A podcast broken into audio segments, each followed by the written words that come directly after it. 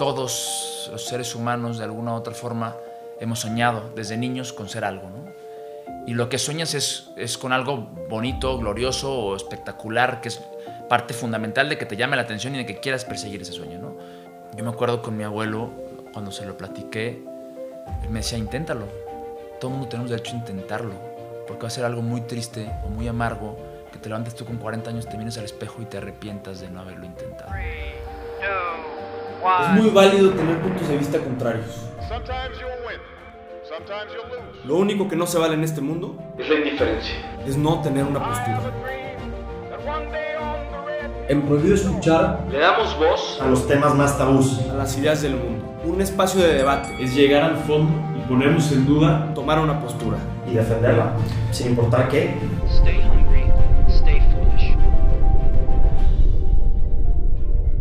Hoy nos tocó viajar a Salamanca para platicar con una persona que eligió una profesión muy particular, Diego Silvetti, torero mexicano, que creció en una de las dinastías más importantes del toreo internacional.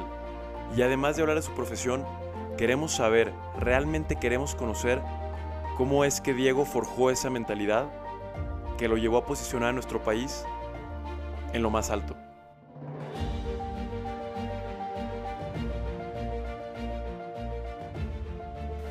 Pues Diego, muchas gracias por, por recibirnos además en casa de tus papás en un lugar tan especial. Eh, vemos alrededor tanta historia, tantos cuadros de toros, trofeos, eh, pues la grandeza de tu, de tu apellido, la grandeza de, de, lo que han logrado. Y la verdad es increíble el, el, que, el que nos puedas dar la oportunidad de platicar y conocer tu historia.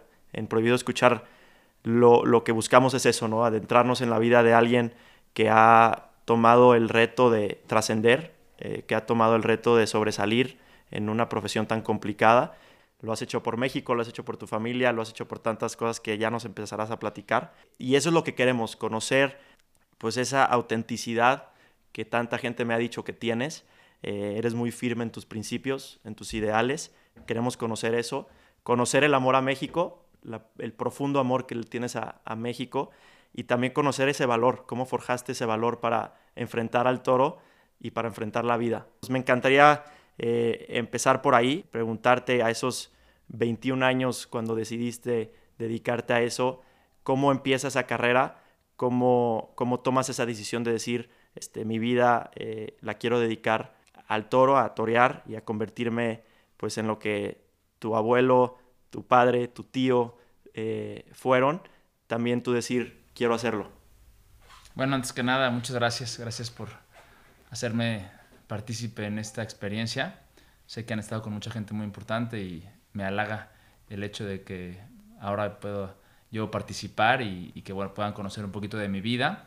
Bienvenidos, esta es su casa, es casa de mis papás, es un lugar pues muy bonito, es un rincón, la verdad que muy de la familia, pero que significa mucho para toda la gente. Y bueno, volviendo a la pregunta, eh, no fue una decisión eh, nada fácil, porque esto, aunque yo nací en la casa de los Silvetti y antes que tener un, digo, un balón de fútbol o un bat de béisbol, había capotes, muletas, este, es de lo que se platicaba en casa todos los días, mi papá con mi tío, eh, mi papá sobre todo con mi abuelo, eh, los fines de semana de niños era ir a ganaderías, era convivir en el campo y, y, lo veía como algo natural y como algo normal. Eh, obviamente con mis hermanos, a eso jugaba, ¿no? A, torear y, así como ahora los niños juegan a ser Cristiano Ronaldo y Messi o Cuauhtémoc, no sé, eh, nosotros jugamos a, ser toreros, ¿no? Y a soñar con David Silvetti, Miguel Espinosa, Armillita, Jorge Gutiérrez, Manolo Martínez, etcétera.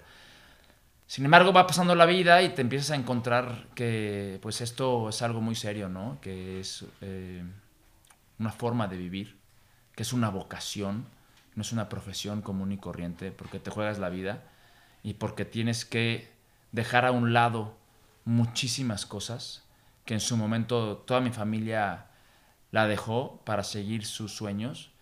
Y ahí fue pues el, el, el momento en el cual entre varios años del sentir yo un llamado, ¿no?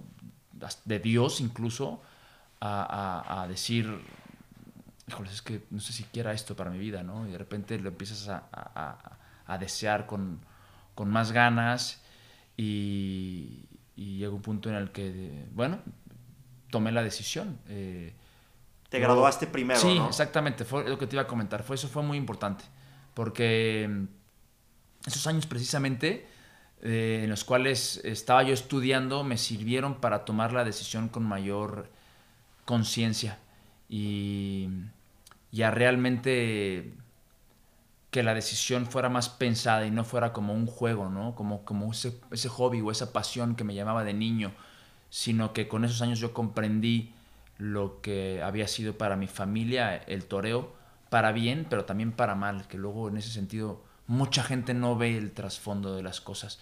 Entonces el estudiar me hizo tomar la decisión con mayor eh, madurez, ¿no? Y creo que, que lo hice correctamente y le agradezco mucho a mis papás que me, me permitieron o que me recomendaron que estudiara para poder tomar esa decisión y que bueno, casi 10 años después eh, creo que ha sido la, la- la acertada, ¿no? O sea, antes de, de tomar la decisión, fue consejo de tus papás. Primero acaba la carrera. Sí. Yo con mi papá nunca tuve una plática directa porque murió antes de que a lo mejor yo ya hubiera tomado esa decisión, pero sí su última etapa lo pude acompañar eh, más a sus corridas de toros y yo también ya tenía más edad para comprender lo que era el toreo, ¿no? Para bien y para mal. Entonces, eh, yo creo que ahí él notó que mi gusto, eh, el hecho de que me gustaba torear, de que me gustaba entrenar, podía ser algo que a futuro significara yo escoger mi vocación y mi estilo de vida en el toreo, ¿no? Y, y siempre me comentaba eso, estudia, acaba tu carrera, yo me quedé siempre con esa espinita, te va a ayudar, etcétera, etcétera. Y, y después mi mamá siguió con esos pasos y yo te le digo, se los agradezco mucho porque me ayudó a que esa decisión fuera más convincente, ¿no? Y, y- y- estaba ya seguro de lo que significaba ser torero, del sacrificio que había que tener para ser torero y, y de que era una forma de vida, ¿no? Entonces eso me ¿Él sirvió supo bastante. que, te, que te, te dedicaste a eso? No, Él no supo. Él no supo. Sí le tocaron dos cosas así muy significativas, que es mi primer cornada. Mi primer cornada me tocó con él en un tentadero. Y, y mi primera vez que me presento yo en público, o sea, que no toreo nomás en las tiendas o en el campo, sino que ya toreo en un festival en Ciudad Juárez con mil, dos mil personas, estaba conmigo. Y, y, eh, pude convivir con él esos momentos íntimos previos a- a- al toreo y también ahí toreando, ¿no? Y fueron para mí muy significativos porque tanto los dos, uno en, en- en la parte dura, que es una cornada, que es el dolor, es el sobreponerte. Yo tenía 15, 16 años cuando ocurrió esto y me acuerdo porque él, en vez de luego lograrnos al hospital, me dejó como 40 minutos en la camioneta, en lo que se fue a bañar, en lo que se fue a arreglar, este, y, y yo creo que ahí había un mensaje detrás, ¿no? De decir, esto es el toreo, esta es la dureza, pero vas a salir adelante, pero tienes que vivirlo así. O sea, si quieres tú, o sea, como que, a ver, ya, ya, pr- prueba también lo feo, ¿no? Prueba también lo duro. O sea, todo el tiempo desde chico, tu papá, y me imagino que tu abuelo, no sé, pero estaban ahí inculcando lecciones de ruedo en la vida. Sí, es que eso es una cosa muy bonita, que lo acabas de decir. El toreo, eh, independientemente de lo que puedas hacer con tu carrera, porque los triunfos son efímeros al final de cuentas, o sea, la gloria es algo muy banal. Lo bonito que tiene son los valores que los puedes aplicar hacia la vida. Eh, el hecho de sobreponerte a cosas complicadas, ¿no? Como tener una pierna abierta 30 centímetros y, y- conocer que si aguantas el dolor y si eres capaz mentalmente, vas a sobreponerte. Esas son cosas bonitas que luego en momentos difíciles de la vida, un mal rato en una universidad, un, examen, eh, una pérdida de un ser querido, este, momentos de fracaso, te ayudan a, verlo con mayor entereza, ¿no? Eh, a mí en este sentido también mis papás me inculcaron mucho el, valor espiritual, ¿no? El, valor de creer en Dios, de que, de que del bien por encima de las cosas, ¿no? Y en el toreo es algo muy verdad. O sea, aquí la gente se muere de verdad. Aquí un toro te parte la pierna de verdad. Este, cuando fracasas, el fracaso es muy real. O sea, el, el abucheo, el, el- el- llegar a, tu, a tu hotel y la soledad y, y que nadie te hable y tener que tragarte tú ese, eso por lo que has luchado, eh, puesto todas tus ganas, eh, es, también es verdad, ¿no? Entonces, si eran, eran lecciones que ellos, nunca me inculcó mi papá, no, tienes que ser torero, tienes que ser torero, sino que como lo acabas de comentar, como que te lo, te aventaban eh, como esas puntadas, ¿no? Para que vieras mediante su experiencia cosas de la vida, ¿no?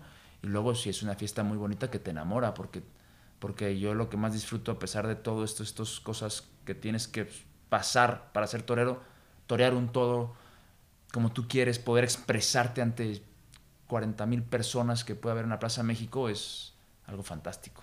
¿Qué tienes que pasar para ser torero? Siento que esa es como una preparación diferente a la de cualquier otro deporte, eh, pero a la vez tiene algo de alto rendimiento, también tiene algo de mental, también incluso de espiritual. Ahorita que nos hablabas de, de Corbacho, de tu, de tu mentor, de tu profesor, este, ¿qué es lo que tienes que pasar en esa preparación?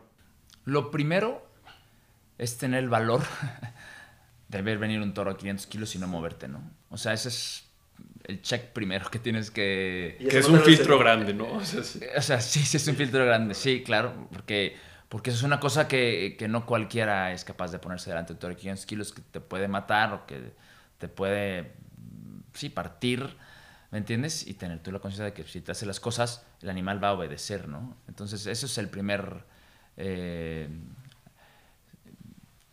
no sé, como que primer requisito. O sea, eso sí es claro, lo ves tú en la gente, ¿eh? hay gente que no puede. Y está bien, ¿eh? O sea, pero no tiene la capacidad de ver un toro y quedarte quieto y hacerlo así y, y verlo pasar.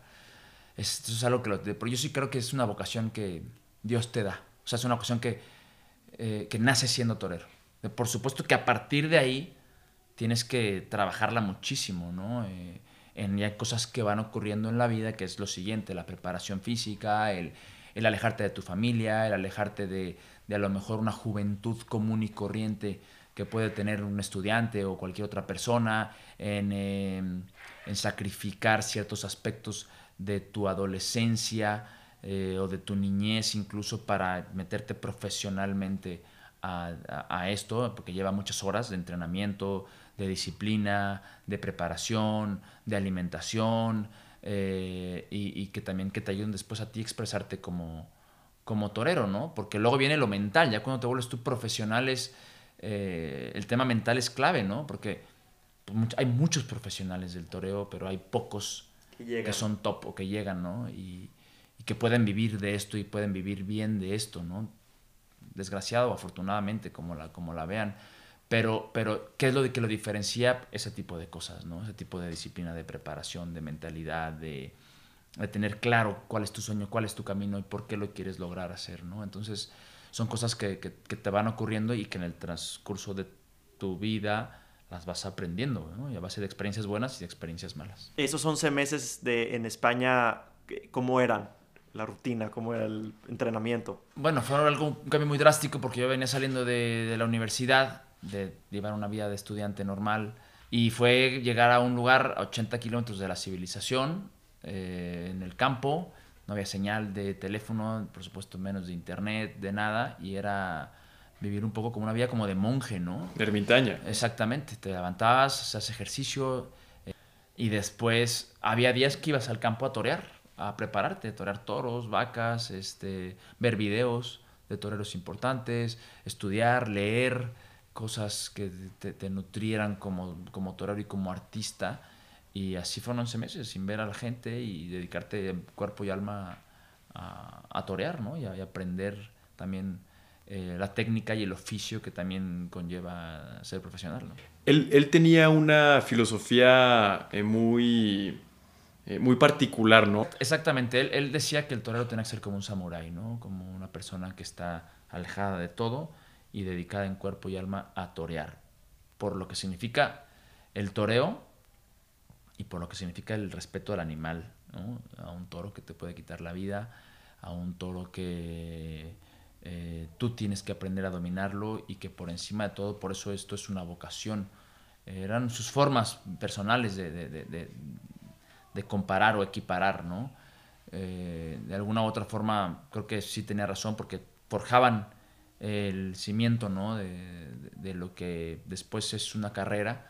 eh, y para cuando alguien va empezando, creo que es algo fundamental, ¿no? Porque te hace enfocarte en cuerpo y alma a lo que es el toreo, ¿no? Y te aleja un poco de tentaciones que el cuerpo y el, y el ser humano puede eh, buscar como una zona de confort o como unas escapatorias o salidas para, para darte cuenta realmente que tú eres capaz eh, de dominarte a ti mismo y de dominar al animal, ¿no? Y creo que eso es muy importante porque ahorita que, que mencionas estas tentaciones, pues son un ruido que yo creo que casi todos los jóvenes hemos llegado a tener. Y estos 11 meses a lo mejor fueron esa separación de ese ruido donde fue el enfoque de decir, oye, la meta está ahí y, y necesito trabajar para llegar ahí. Eh, pero me gustaría saber, eh, creo que hay una diferencia muy grande entre pasión y vocación. Y tu, pues en tu familia la pasión era, era la fiesta brava. Entonces, ¿en qué momento, eh, no sé si fue en la universidad, pero en qué momento fue esa decisión de decir, oye, sabes que no es una pasión nada más, es una pasión que aparte, aparte va a ser mi vocación? Sí, sí hay, momentos importantes ahí que, que fueron eh, detonantes para tomar esta decisión. Eh, precisamente yo creo que todos los seres humanos de alguna u otra forma hemos soñado desde niños con ser algo, ¿no? Y lo que sueñas es, es con algo bonito, glorioso o espectacular, que es parte fundamental de que te llame la atención y de que quieras perseguir ese sueño, ¿no? El que es futbolista, el que quiso ser astronauta, el que quiso ser bombero, el que quiso ser policía, el que quiso ser beisbolista, basquetbolista, etc. En casa quería ser torero por lo bonito que era el toreo, que también tiene esa parte, ¿no? De, wow, los trajes de luces, eh, una plaza con 30 mil personas, oye, qué valiente eres, porque eres capaz de, enfrentar a un toro de 500 kilos, oye, ve cómo lo están sacando en hombros y le gritan olé y le gritan que eres un ídolo, o sea, son cosas preciosas, y cuando vives también eso, digo, no conozco lo que es meter un gol en un mundial, pero, pero a veces no lo sacan en hombros con 40 mil personas y por un lado y le quieren arrancar el vestido de torear. O sea, son cosas muy, muy especiales porque aparte ves pasar un animal que te puede matar y lo, y- lo llevas y, te expresas como, como ser humano y entonces se convierte como en algo adictivo, ¿no? Pero eso es lo bonito, pero no conoces el lado oscuro, ¿no? O la parte dura, por no llamar el lado oscuro, que es, por eso pocos llegan a, cual, perdón, a cualquiera de las cosas, ¿no? Por eso, o sea, vemos a Cristiano Ronaldo, wow, tiene cinco yates, ¿no? Este, anda con una muchacha guapísima, mete gol, juega en el mejor equipo del mundo, los coches ni te digo, pero ¿cuál es su vida de Cristiano Ronaldo en el día a día, ¿no? Este cuate ha decidido dejarlo todo por el fútbol. Lo ves tú y es un cuate íntegro, eh, preparado en cuerpo y alma para esto, ¿no? Eh, que después logró ya tener y triunfar, pero, pero esos años previos, y en el toreo pasa un poco así, con la diferencia de que te juegas la vida, ¿no? Entonces, no me van a partir una pierna, o un, sino que un toro me mata. Un toro me mata y con lo que significa que o sea, se acabó en casa lo veías y lo, y, y- y- lo escuchabas, pero son momentos que cuando va pasando el tiempo, eh, obviamente te llama la atención, si- sientes como esa pregunta, ¿no? Es como, una, como un, un Pepe Grillo que está en tu cabeza, ¿no? Estás estudiando ay, qué padre torear ahorita y el campo y me, cómo me gustaría ir a España. Y son momentos, o sea, va por ahí la vocación, ¿no? Ese es el llamado, ¿no? En el cual yo me acuerdo con mi abuelo, cuando se lo platiqué, él me decía, inténtalo. Todo el mundo tenemos derecho a intentarlo, porque va a ser algo muy triste o muy amargo que te levantes tú con 40 años, te vienes al espejo y te arrepientas de no haberlo intentado. Esa es la primera parte para tomar la, la- la decisión, ¿no? A ver, va. Pero una vez que lo intentas es con todas las de la ley. ¿Qué son todas las de la ley? Platiqué con mi familia, con mi tío, con mi abuelo y con mi mamá. Me dijo, te vas a España, se acabó aquí, ya no eres este, más ni estudiante ni a casa, tú te buscas tus recursos allá, tú te buscas la gente allá, vas a encontrar, este, co- decidí buscar a Corbacho, vas a encontrar esta dureza de un cuate que el toreo es así, no vas a casa, no, y ahí vas encontrando tu vocación. Y había momentos, sí, muy difíciles y muy complicados, ¿no? En que yo me levantaba y decía, o, o me agarraba un toro y me levantaba todo golpeado y decía, ¿qué hago aquí, caray? Podía estar ahorita mis cuates, se casaba un amigo, o una boda, o en el antro, con tal chava, o, eh, ¿me entiendes? Tomando cosas que yo hacía en la universidad, ¿por qué estoy aquí? Y de repente hay algo en tu, en tu corazón que decía, no, no, yo eh, lo que más quiero hacer es estar aquí. Prefiero estar aquí, así, golpeado todo, que estar en una oficina o en una, traer un portafolio. Era lo que a mí me, me- me- en esos momentos difíciles me llamaba, ¿no? Eh, y ahí es donde encuentras esa vocación y, y se vuelve como algo que tiene que ser sí o sí, ¿no? Y, y esa es como la, la parte en la que se diferencia. Pero es personal. Ahí sí ya no está ni tu papá, ni mi abuelo, ni mi bisabuelo, ni... Ya eres tú. Donde realmente te enfrentas a esa decisión contigo mismo y dices, ¿estás dispuesto a pagar el precio? ¿O no estás dispuesto a pagar el precio? Y cuando te empezaste ya a adentrar a las corridas, que te empezaban a invitar, que empezabas ya eh, a viajar, todo, el apellido que llevabas, eh, obviamente te abría puertas, ¿no? Pero también era un peso importante, ¿no? Ser Silvetti, estar ahí, pues traes mucha historia detrás. Sí, digo, eh, en mi caso, cuando me preguntan esto, no te lo puedo comparar con otra cosa porque es lo que me ha tocado vivir. O sea, no sé eh, si le preguntas a otro compañero que no tenga ningún antecedente taurino, que también, por eso también es una vocación, porque dices tú, ¿cómo alguien que no tiene ningún antecedente taurino quiera ser torero, no? Y existen muchos.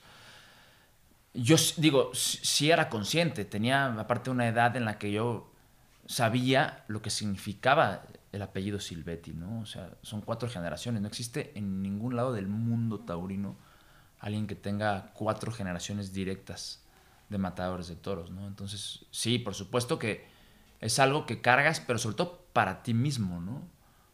Yo no puedo estar jugar, yo no puedo jugar con lo que hizo mi papá, con lo que hizo mi tío, con lo que hizo mi abuelo, con lo que hizo mi bisabuelo, en algo tan serio como es el toreo. Si representas es- una es- dinastía. Sí, claro, pero y la seriedad del toreo sí la, la aprendimos desde niños. A ver, esto no es un juego. O sea, aquí se juega la vida, el traje de luz es sagrado, los rituales son así. Eh, no, lo que hablabas hace rato del tema de- de esas lecciones de vida, de valores que tiene el toreo, ¿no? Esto es honesto. Aquí, si te agarra un toro y te, te, te- te hiere, te tienes que dar 40 años en una camioneta, te quedas 40 años en una camioneta porque así tiene que ser. Y tú, si vas a jugar fútbol y te pega una patada y te brincas y te das vueltas, no, eso no es, ese no es la honestidad, eso no son los valores. Entonces, ese tipo de presiones yo la conocía para mí mismo, ¿no? Del otro lado, pues, claro, si hay, siempre haber comparaciones, siempre la gente tiene el mormo de ir a ver, ¿no? Vamos a ver el hijo del rey David. Oye, está en España y está triunfando, ¿y cómo será? ¿Será para bien o será para mal? Y así hay una presión que, pues tú te empiezas a, a enseñar a, llevarla, porque aparte lo que me ha tocado a mí. Pero otra cosa también, el toro no sabe que me han pedido Silvetti o Pérez o López o... Yo voy a ser capaz de hacer lo que tenga mi fondo o mi fuerza para lograrlo con el toro. Ya abajo en el ruedo es él y yo. Sí, hay 40 mil personas o 20 mil o los que quieras, pero, pero eres tú y yo. Ahí sí no hay apellidos ni nada, ¿no? Tú vas a lograr trascender en la vida y en tu carrera con lo que hagas tú con el toro. Digo, hay una línea entre, entre deporte y arte, ¿no? Porque se entrena como deporte. Eres un deportista de alto rendimiento. Pero al mismo tiempo, y, y lo dices muy padre porque en el ruedo, enfrente del toro, expresas, ¿no? Expresas como, como quieres ser. Entonces, primero preguntarte cómo lo ves tú, si como deporte, como arte, o, o cómo debería ser. Y segundo, ¿qué, qué buscas expresar tú? O sea, Diego Silvetti, ¿qué busca expresar en ese lienzo que es el ruedo? Desde luego es un arte. eh, es un arte porque lo que el toreo, tanto el toro como el torero, como todo lo que lo conlleva el ritual, la vestimenta, eh, la música, este, la liturgia que hay, hace que las personas que vayan ahí se emocionen. Y yo lo de- denomino como un arte de artes porque es capaz de inspirar a otros artes es capaz de inspirar a mm, pintores de la talla de Dalí, de Picasso, de Goya, de literatos de la talla de Mario Vargas Llosa, de eh, Joaquín Sabina, que es un poeta, cantante, inspirar música como es Agustín Lara, inspirar a creaciones eh, cinematográficas como eh, Hemingway, que hizo incluso películas a base del toreo y que escribió obra a base del toreo, eh, Cantinflas, este, Almodóvar, Díaz Yáñez, este, incluso Buñuel, eh, en fin, eso inspira arte a otros artistas. Entonces es un arte de artes. La gente va y se emociona, siente una cosa distinta a que si va a ver un deporte. Tú te puedes emocionar incluso de rabia en el toro, de, de, de, de, de, de salirte las lágrimas viendo torear a alguien. He escuchado a gente que, eh, con mi papá, muchísimas personas, y conmigo también me ha tocado decir, oye, es que yo he llorado viéndote torear. O sea, es una emoción tan grande que, se me han salido las lágrimas. Y no, no en la euforia de un gol en una final de un mundial, sino en, la- en- es que es algo que te- me, me toca unas fibras especiales que me hacen este, sentir algo distinto. Sin embargo, la preparación del torero sí va enfocada a la de, más ahora, en estos mundos que vivimos, eh, a la un deportista de alto rendimiento, ¿no? En, cuanto a la preparación física que debes de mantener para que tu corazón aguante la palpitación de ver un toro de 580 kilos y, y, ¿me entiendes? O sea, es una adrenalina y emoción que si no estás preparado físicamente, no la aguantas, ¿no? Si toro te agarra, te levanta y te tira tres metros para arriba, te cae, te pisa, te, te, te, te caut. Si no estás tú preparado físicamente, no eres capaz de volver a pararte y seguir toreando y levantando un, traje de luz que pesa 7 kilos y una muleta que pesa 4 o 5 kilos y, y volver a enfrentarte en un segundo otra vez a un animal. Eso son preparación física, ¿no? Y luego está lo otro, la, mental, la espiritual, que te aporta a ti, que es lo que iba a, a expresarte. ¿Qué expresas? Los momentos en los que vives. Es algo muy, muy curioso lo del torero con, con lo de un pintor, ¿no? O sea, Picasso, no toda su pintura fue igual, porque no todo lo que vivió fue igual. Picasso no pinta igual cuando tiene 20 años cuando tiene 50 o 60 años. Un torero no torea igual cuando tiene 20 años que cuando tiene 10, 15 años de alternativa. Tienes cosas nuevas que expresar. Y eso es algo bonito, ¿no? Porque eh, siempre hay algo que, que- que buscas crear, ¿no? Luego te preguntan, "Ay, ¿cuál es la faena más bonita que has hecho? Pues yo espero que la que vaya a ser el próximo domingo, ¿no? Porque si no, pues ya no tendría que expresar nada y ya sería un artista eh, obsoleto. Entonces, pues mejor me quito de torear. Entonces, este, esa es como un poquito la ambivalencia que existe, ¿no? ¿Qué es, qué es el sentimiento de, de México en, el- en- en los toreros? Como que me gusta mucho el que siempre se usan mucho los colores, además de que es un tema cultural 100%, eh, pues México sigue siendo cuna de excelentes toreros. Eh, pero para ti, Diego, ¿qué es decir voy a torear por México?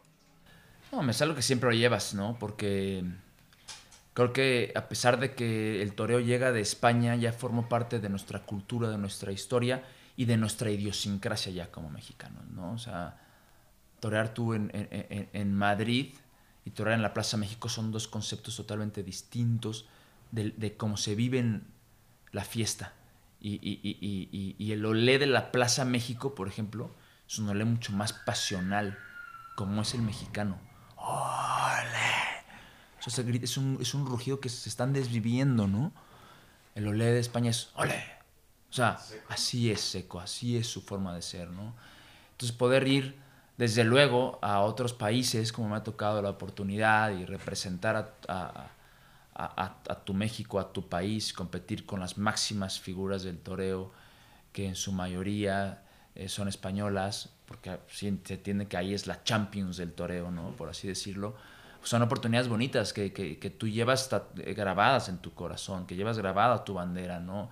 Eh, otra cosa que aprendí en casa fue mucho el, el- el fervor católico y, especialmente la Virgen de Guadalupe, ¿no? Oye, no es que yo voy a traer mi capote, pues soy la Virgen de Guadalupe. O sea, desde ahí es entender que la raíz a la que pertenezco, ¿no? Y lo que estoy...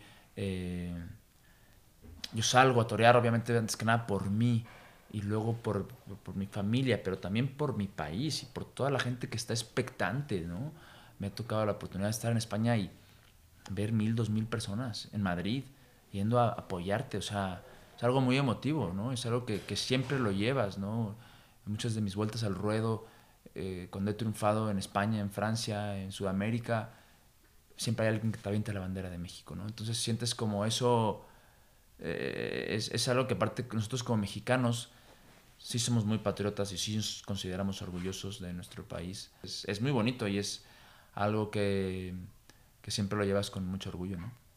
El, el sentimiento de, por ejemplo, que has sentido en diferentes plazas. A mí me encanta ahorita, este, por ejemplo, en, en- la Feria de San Marcos o, o cuando tu primera vez de torear en la, en la Plaza México, eh, ha de haber sido algo increíble. ¿Cuáles son esos, quizá una o dos, eh, que nos puedas platicar que sean como un sentimiento indescriptible e incluso que hayas llorado ahí en el, el ruedo?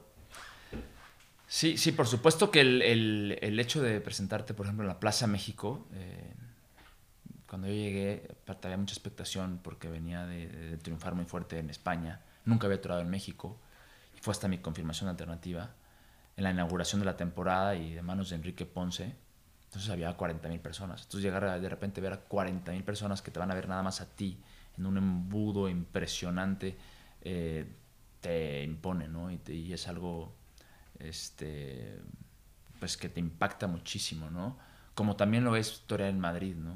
O sea, en, la catedral del toreo, eh, donde es la exigencia máxima, donde te encuentras eh, con un ruedo inmenso, con toda esa este, gente tan conocedora que va a examinarte, ¿no? Y, y es, también es algo que te impacta. O sea, el momento, me acuerdo momentos previos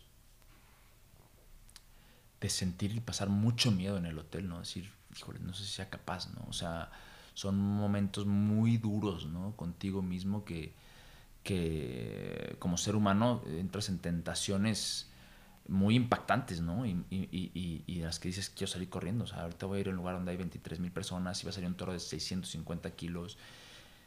Híjoles. Y de repente cuando lo logras es como una cosa, vaciarte, ¿no? Muy, muy bonito y muy especial. Pero más que nada, lo que más te emociona, volvemos a lo mismo, es el hecho de torear. O sea, me he emocionado, he tenido la oportunidad, gracias a Dios, de tener tardes importantes en la Plaza México. Entonces todavía pues, adquiere mucho más belleza, porque es, es que no solamente yo estoy toreando como sueño, sino que hay 30 mil, 40 mil personas que lo están sintiendo, pues es algo maravilloso. Pero también he estado a lo mejor toreando en un tentadero o en una plaza donde no había personas, o, ¿sabes? Y, y, y, y, ahí hay una conexión entre el toro y tú tan especial y tan mágica que, que te emocionas para llorar, ¿no? Y a lo mejor no había nadie, o había dos personas, ¿no? Y, de repente de, de seguir salir, me acuerdo, y decir, oye, perdón, estoy, estoy muy emocionado. O sea, y eso es lo bonito que tiene esto, ¿no? Que no, aparte no sabes cuándo va a surgir. O sea, es un, es un arte efímero porque no... Tú lo puedes planear, lo puedes entrenar, lo puedes ponerle todo tu corazón, todas tus ganas y, y de repente no sale, ¿no? No sé, natural, ¿no? Digo, ¿cambió algo? Este, ahorita que ya estás casado y ya eres padre, ¿cambió algo eh, en, en, ese sentimiento entrar al ruedo? Eh, fíjate que, que, sí, sí, y para bien, eh, que es lo que te comentaba hace rato, eh, como torero ahora tengo otras cosas que expresar. Creo que me ha dado esto madurez, me ha dado sapiencia, me ha dado paciencia. Este, cuando estás chavo, pues eres un cuate más ansioso, ¿no? Tienes ganas de triunfar, te quieres comer el mundo a bocados, ¿no? Y, y pues, la energía que tienes, ¿no? Y de repente esto te enseña que el, que el mundo no va por ahí, ¿no? Que, que, este, que el toreo igual, las cosas que antes quería hacer, me ha demostrado también el paso del tiempo, los éxitos, los fracasos, momentos difíciles como el que estamos viviendo, a, a calma, un poquito respira, ¿no? O sea, todo va a pasar, todo, todo va, o sea, no, no te revoluciones, ¿no? Y, y luego sí hay una motivación extra, que es curioso, porque ahora teniendo algo porque quieres cuidarlo con tu vida, porque vas a ir a jugarte tu vida, sí, ¿no? Pero, pero es, es, muy bonito, entonces ahora entiendes, se cuenta, ahora entiendo a mi papá, ahora entiendo a mi abuelo, ahora entiendo cómo esto lo quieres transmitir, no que sea torero, claro que conozca los valores del toreo. Que conozca, ¿Te gustaría? No, no, me importaría porque creo que es una vocación. O sea, si yo siento que él la tiene, que Dios se la mandó, va adelante. Si él no la tiene, no lo voy a obligar, ni mucho menos, ¿no? Lo que sí le voy a enseñar es lo que significa el toreo, la fiesta. Empezando por el amor al toro, ¿no? Empezando por el respeto, por eh, los valores, por la honestidad, por la identidad tan clara que tiene el toreo, ¿no? Y, lo que tú comentabas, ¿no? Eh, pasarlos eso a tu vida. Porque creo que más en el mundo que vivimos actualmente, donde desgraciadamente prendes una serie de televisión y te dicen que el narco es lo más padre y que hay que pues, ser así, y ganan dinero y, y, o sea, y, y se pierde esa identidad o ves que la corrupción o ves eh, que al menor esfuerzo puedes sacar mayor eh, ganancia. eh, es todo muy banal, ¿no? Y, y en el toreo no puede ser así. No puedes tú al menor esfuerzo sacar ganancia, porque el toro no te lo va a permitir, porque el toro va a entregar su vida y el toro es un animal fiero que no te lo va a permitir. Y porque los valores que tú te, te enseña todo alrededor de la disciplina, del esfuerzo, del sacrificio, del compañerismo, eh, de la verdad, creo que te hace encarar la vida de otra forma, ¿no? Y eso es lo que yo quiero que aprenda mi hijo. Muchas, muchas cosas se están perdiendo ¿no? de la tradición taurina. Eh, muchas, en muchos países está, se está viendo que, que, desaparece. ¿Qué es lo que tú crees que nunca va a desaparecer del, del toreo como tal? O que no quisieras que desapareciera. Yo, yo digo, obviamente que no desapareciera toda la fiesta en general como es, ¿no? Eh, entiendo que pueda ser polémico, porque hay muerte, porque el, toro se tiene que morir en la plaza dando su vida, porque tiene que haber sangre. Eh, y eso puede generar una polémica que a muchas personas no les pueda gustar, que también lo comprendo. Lo que no comprendo es que se haga algo político. O sea, que un político me diga, no es que no se pueden ir a los toros. ¿Por qué? Es que no pueden ir los niños a los toros. ¿Por qué vas a decir tú a mí cómo educar yo a mi hijo? O sea, ese tipo de cosas es la que la que no se me hace correcta. Eh, me gustaría que la gente entendiera. Creo firmemente que los taurinos tenemos mucho más argumentos sólidos que a los antitaurinos. Eso es lo que no, no, se vale, ¿no? Que desgraciadamente luego pasa y muchos medios de comunicación eh, lo tapan. Ah, es que genera más polémica eh, el hecho de que van a prohibir. Ah, entonces el diputado vota por prohibir los toros. Espérate, o sea, está fatal. Es que es polémico y es que los del Greenpeace y los animalistas, el más animalista es un torero, es un, es un ganadero. El ganadero cuida miles de cabezas de toro bravo. Gracias a eso vive esta especie. Si no, ya no habíamos comido, no habíamos acabado. No, tiene, puede ser doméstico. Yo no he escuchado nunca a un taurino que te diga, ah, es que voy a adoptar dos toros bravos aquí en mi departamento. A ver, inténtalo a ver qué te pasa. O sea, el taurino dice, no, que desaparezca, pero, ah, me lavo las manos y no lo veo y se murió y se acabó la especie. Pues, tú no eres animalista, tú eres un incongruente. Gracias a esto, a este animal, viven otros miles y miles de animales en hectáreas de ganado y de, campo, perdón. Gracias a esto vive muchísima gente. Nosotros hacemos una economía, una feria de Aguascalientes. Vienen millones de personas que son 500 años que hay aquí, historia, de tradición, de cultura, de ecología, de economía, de expresión artística. O sea, eso es lo que sí, no, no, no, no, no. O sea, a ver, respeta, yo te respeto. Yo te tolero, tú me toleras. Y, y vamos a ver fiesta en paz. Se me hace muy interesante ahorita que comentas lo de que se conozca, ¿no? Que, que conozcamos más este, la fiesta brava, que conozcamos más. Este, pero, ¿no crees que ha pasado en, en estas últimas, en estos últimos años una especie de desinformación? No, desde luego, desde luego que, que, que, obviamente nosotros mismos los taurinos a lo mejor eh, hemos sido incapaces de, de, dar una información correcta, de... Eh, saber expresarnos. Muchas veces nos hemos quedado callados ante este tipo de ataques. Ah, no pasa nada, se va a quitar. Y de repente, pácatelas, ¿no? no, no se, se, volvió ya algo al contrario. Eh, no solamente ha habido una falta de información, sino que ha habido una información incorrecta, ¿no? No, es que los toros los pican con cosas antes para que salgan bravos y les echan cosas en los ojos y, y este... No, no, no. El toro ha vivido cinco años en el campo como rey en 300 hectáreas. Solo va el 7% de los animales que viven en una ganadería se lidian en una plaza de toros. Entonces, no es que, no es que compitamos contra los antitaurinos. También es una minoría, ¿eh? Los que realmente dicen soy antitaurino es una minoría. La mayoría son gente que desconoce.